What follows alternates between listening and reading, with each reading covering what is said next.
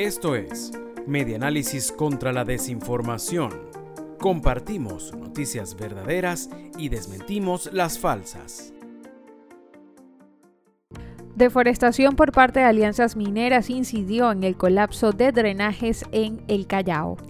Tres horas de lluvia a causa de la onda tropical 47 afectaron a 22 sectores del municipio El Callao en Bolívar. Las zonas más perjudicadas fueron las calles Carabobo, Rocio, Piar, Bolívar, Cerro Molino, Orinoco y los sectores Los Próceres, El Mercado, 5 de Julio y Las Parcelas, donde se registró la muerte de una persona, reseña el Correo del Caroní. Pedro José Rivas, de 32 años, hermano de un trabajador de la alcaldía de El Callao, falleció electrocutado. Esto lo detalló el alcalde Coromoto Lugo.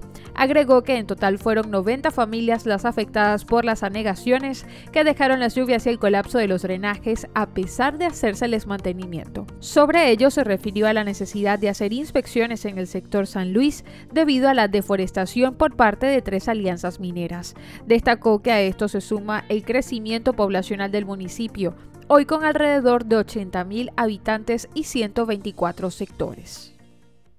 Esto fue Medianálisis contra la Desinformación. Síguenos en nuestras redes sociales, en Twitter e Instagram. Somos arroba medianálisis e ingresa a nuestra página web www.medianálisis.org.